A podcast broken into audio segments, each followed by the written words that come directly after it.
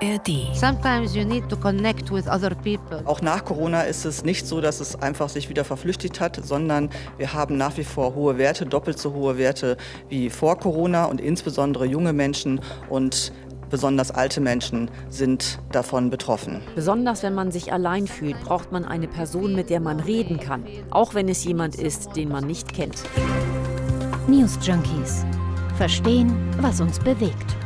Ein Podcast von RBB24 Inforadio.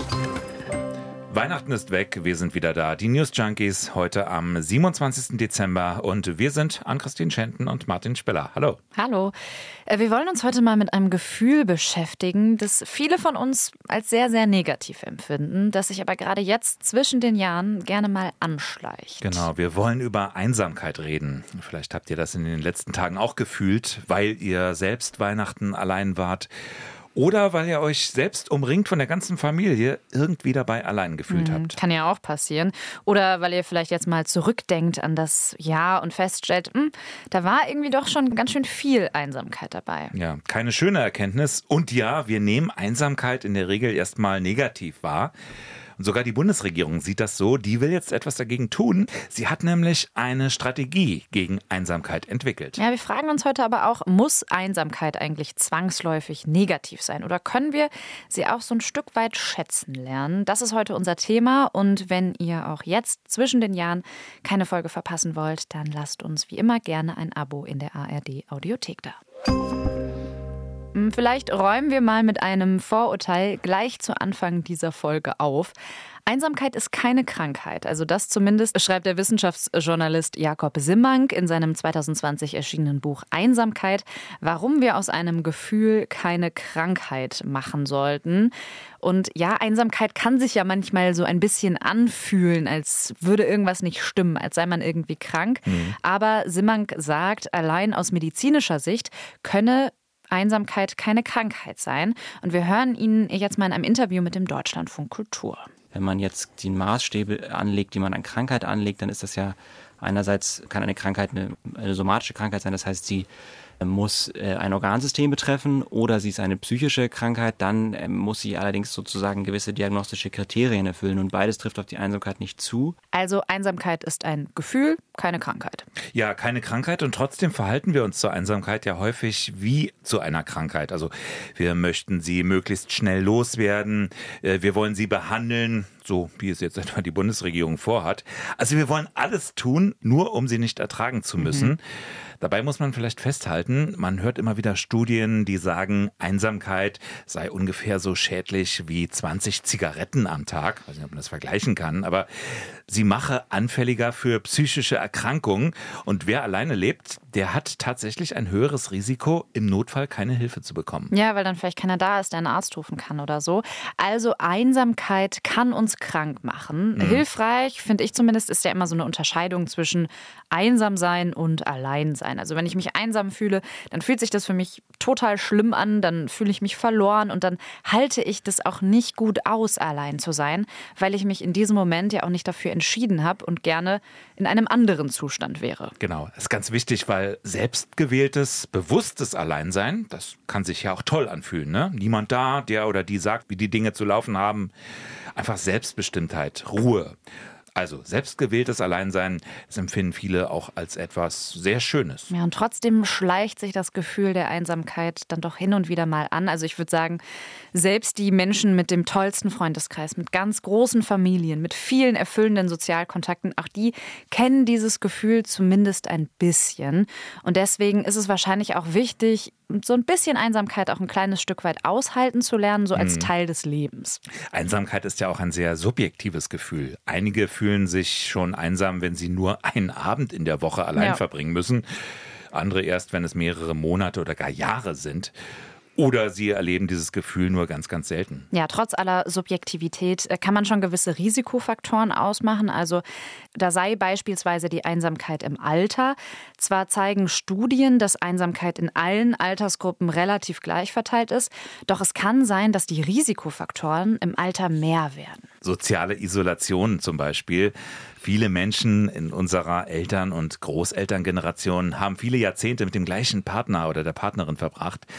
Wenn der oder die dann verstirbt, dann ist man nach langer Zeit zum ersten Mal mit dem langfristigen Alleinsein konfrontiert und erlebt das bestimmt als sehr negativ, gerade wenn es auch sonst nicht mehr viele soziale Kontakte gibt oder Kinder, die dann weit weg leben.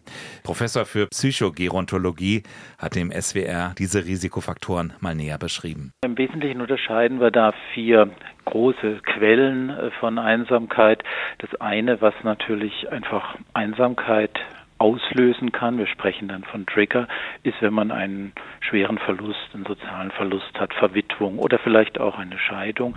Das sind Ereignisse, die bei älteren Erwachsenen häufiger vorkommen, aber auch gesundheitliche Krisen, also wenn die Mobilität eingeschränkt ist, die Funktionstüchtigkeit nicht mehr funktioniert, man eben manches nicht mehr machen kann, dann kann das auch ein solcher Trigger von Einsamkeit sein.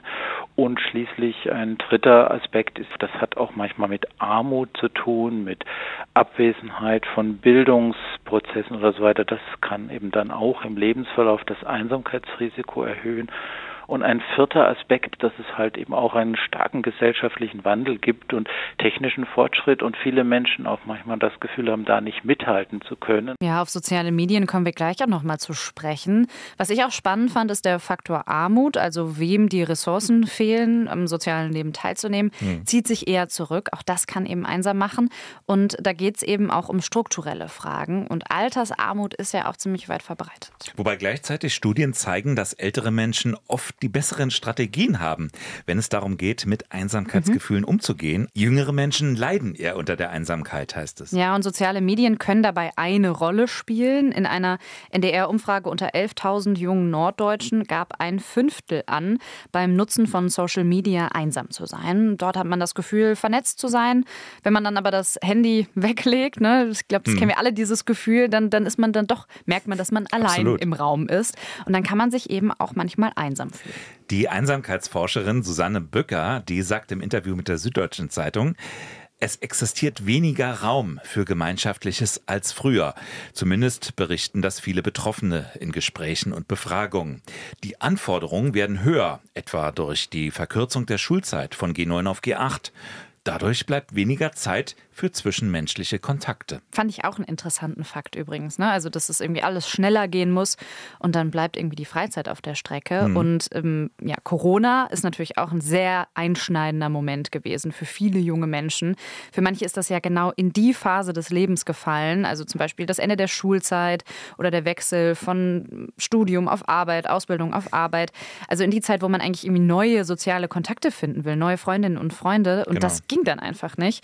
Und ähm, Susanne Bücker, die nennt auch die generell verstärkte Individualisierung. Also das kann auch Druck erzeugen, dass wir in unserer heutigen Gesellschaft nicht mehr so stark auf eine Gruppe vertrauen, also auf ein Zugehörigkeitsgefühl, sondern vielmehr auf uns allein, dass wir alleine stark sein müssen. Mhm. Und das ist natürlich auf Dauer nicht so gut. Das heißt, wir sehen, Einsamkeitsgefühle, die ziehen sich durch alle Altersgruppen. Es gibt aber bestimmte Risikofaktoren.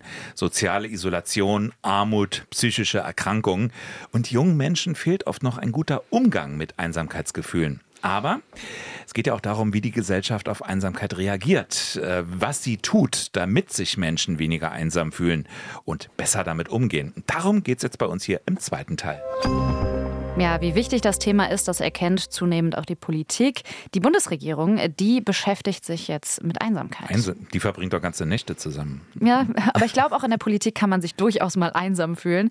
Die Bundesregierung hat jetzt eine Strategie vorgelegt, stand äh, sogar im Koalitionsvertrag der Ampelregierung das Thema Einsamkeit.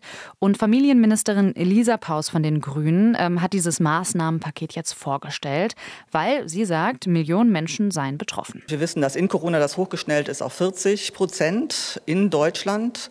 Und auch nach Corona ist es nicht so, dass es einfach sich wieder verflüchtigt hat, sondern wir haben nach wie vor hohe Werte, doppelt so hohe Werte wie vor Corona und insbesondere insbesondere junge Menschen und besonders alte Menschen sind davon betroffen. Hm, also Lisa Paus verweist dann auch auf eine Studie, die hätte gezeigt, wer einsam sei, der fühle sich nicht dazugehörig zur Gesellschaft. Hm, und in dem Moment kann es ja auch zu einer Gefahr werden für die Demokratie, ne? wenn sich die Leute dann womöglich sogar irgendwelchen Verschwörungstheorien oder so zuwenden. Genau, also man fühlt sich irgendwie als außenstehend und tatsächlich seien einsame Menschen unter Umständen auch anfälliger für extreme Ideologien. Mhm.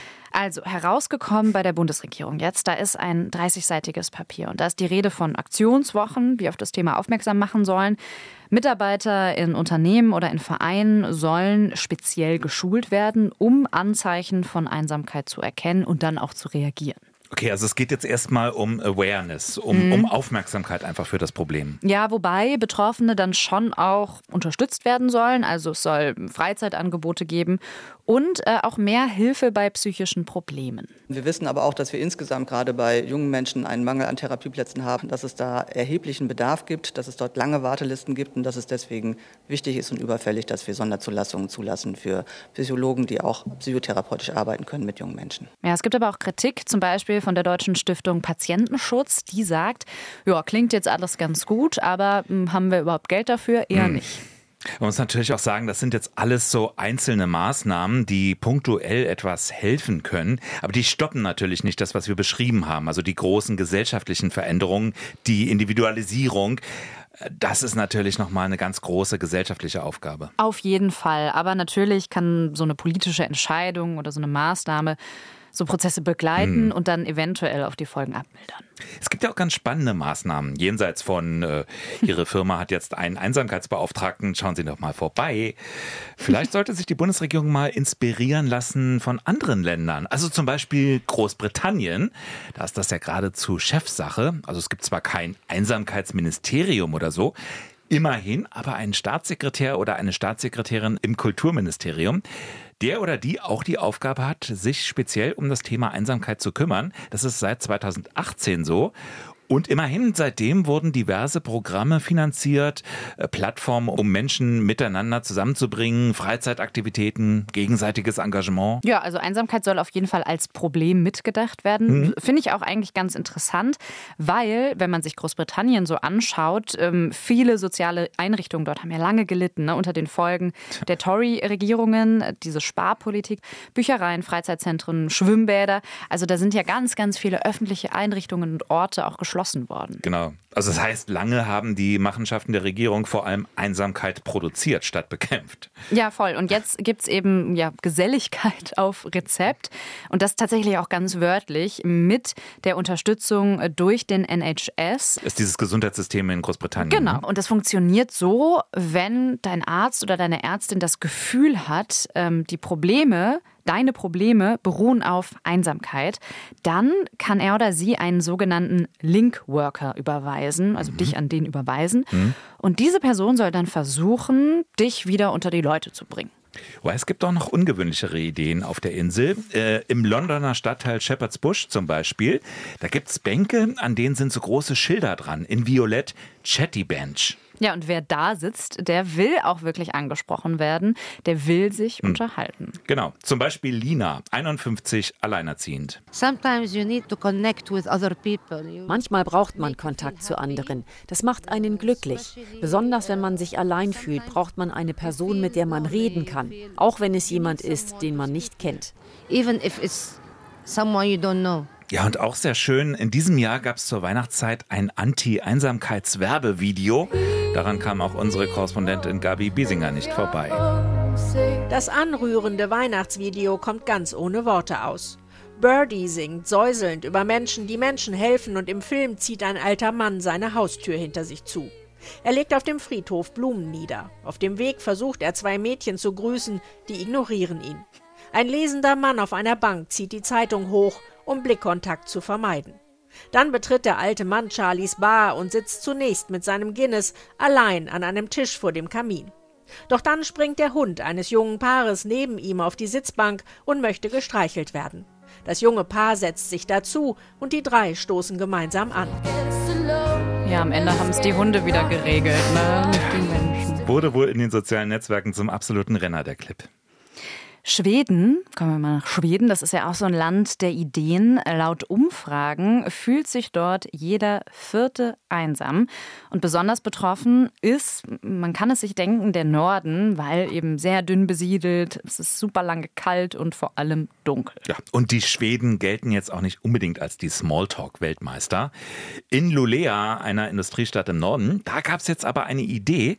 Dort bittet eine Plakatkampagne die Leute auf der Straße, sich gegen gegenseitig zu grüßen. Also auch, wenn man sich nicht kennt. Genau, einfaches Hallo oder beziehungsweise auf Schwedisch Hey das würde schon vieles bewirken, findet jedenfalls Osa Koski.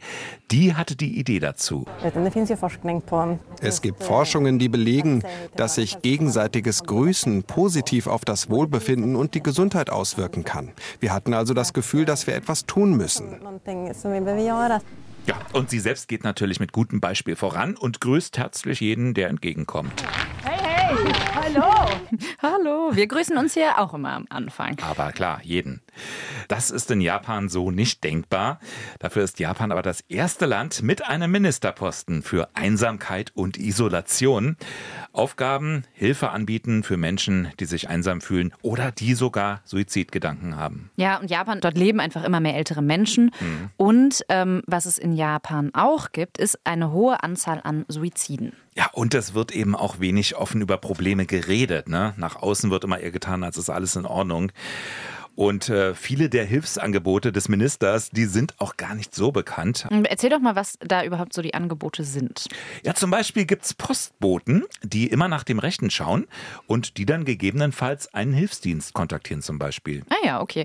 Und äh, woran ich auch oft denke, ist so ein bisschen technische Hilfsmittel. Also ähm, man sieht es ja manchmal aus Japan, äh, dass es immer mehr Roboter gibt, äh, auf die gesetzt wird. Also dass die dann sozusagen sowas sind wie ein Freund, ein guter Freund gegen die Einsamkeit mit so einem etwas mechanischen Charakter. Wobei, da gibt es auch welche, die schon richtig knuddelig aussehen. Also wie ein Kissen oder flauschig wie ein Teddy mit riesigen Augen und mit künstlichen Emotionen. Lavot ist so einer. Das musst du erklären. Ja, es ist die wunderschöne Verbindung aus Love und Robot. Und was sagt er so? naja, sagen tut er eigentlich nicht viel. Also sein Erfinder Kanami Hayashi vergleicht die Intelligenz mit der eines Hamsters. Aber er erlernt einige Verhaltensweisen, mhm. soll aber auch eifersüchtig sein, wenn ein zweiter Labot auftaucht, mhm. berichtet das Redaktionsnetzwerk Deutschland. Und das Teil, das wird in Japan wohl schon verschenkt an ältere Menschen, einfach um ihnen ein bisschen Einsamkeit zu nehmen. Äh, aber auch Kindergärten soll er schon erobert haben. Okay, gibt es denn, denn, Studien darüber, was so eine Maschine wirklich bewirken kann? Es hm, gibt tatsächlich eine Untersuchung der University of Glasgow und äh, da haben die Forscher herausgefunden, dass Menschen, die mit sozialen Robotern wie Lavot agieren, dass die sich dann weniger einsam fühlen. Nach und nach hätten die Teilnehmer der Studie sich immer länger mit dem Roboter unterhalten und dabei auch immer mehr und immer intimere Informationen hm, preisgegeben. Okay, ja, also so ein Roboter kann Einsamkeitsgefühle verringern. Ich muss sagen, bei mir blinken da so ein paar Warnsignale. Eifersucht, immer mehr intime Geheimnisse verraten. Also naja, man muss das, glaube ich, auch immer mit Vorsicht äh, genießen. Mhm. Aber mhm. es geht irgendwie alles um Kommunikation. Aber da fehlt ja so ein bisschen noch das Körperliche. Also manchmal will man ja jemanden noch einfach in den Arm nehmen, gerade wenn man einsam ist und sich unwohl fühlt, oder? Nee, tatsächlich, sagt Hiroshi Ishiguro, Professor für intelligente Robotik an der Universität Osaka. Die heilenden Roboter, die würden einfach zusätzlich zu Telefonaten oder Videokonferenzen, vor allem in der Pandemiezeit, die würden den ausbleibenden physischen Kontakt ersetzen.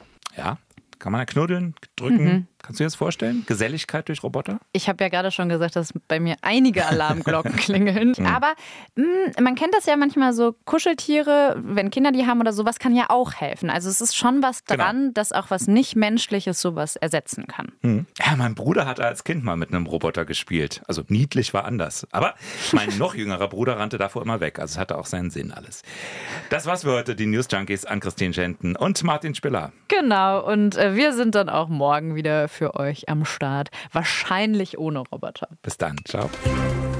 News Junkies. Verstehen, was uns bewegt. Ein Podcast von RBB24 Inforadio. Wir lieben das Warum.